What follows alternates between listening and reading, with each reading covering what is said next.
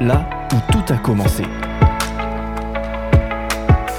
Je m'appelle Anna Torres et j'ai 83 ans. Je viens du sud, d'Anduze, dans le Gard.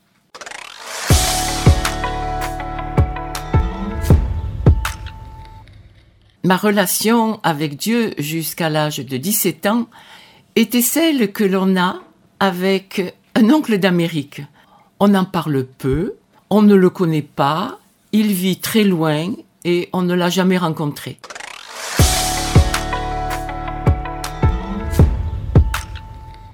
Et cela jusqu'à un certain jour, lorsque maman a reçu un évangéliste ukrainien.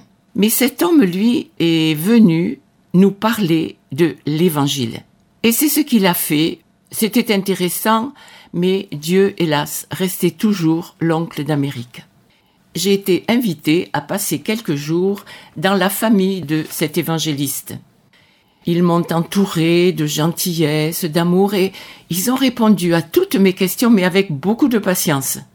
Mais j'avoue que ce qui m'a surtout frappé chez eux, c'est ce qui se dégageait de ce foyer. C'était la paix, le respect de l'autre, une certaine sérénité. Et je dois confesser que j'ai envié tout cela. Rentré à la maison, j'ai pris conscience que quelque chose avait changé dans mon mode de pensée. Tout semblait devenir plus clair. Dieu n'était plus l'oncle d'Amérique, mais il était devenu mon père. Il était devenu quelqu'un de particulier, celui qui, grâce à qui mes fautes, mes manquements avaient été pardonnés. Ça y est, j'avais la foi, j'avais foi en lui. L'évangéliste avait eu la sagesse de me confier à une petite église dans ma ville. Ah, ça a été une sage décision car, bien vite, je me suis rendu compte que la vie chrétienne n'était pas un long fleuve tranquille. Dans cette église, j'ai trouvé des personnes qui m'ont aidé, encouragé, qui m'ont instruit dans la parole. J'ai pu grandir, m'épanouir dans cette nouvelle foi, cette foi que je découvrais.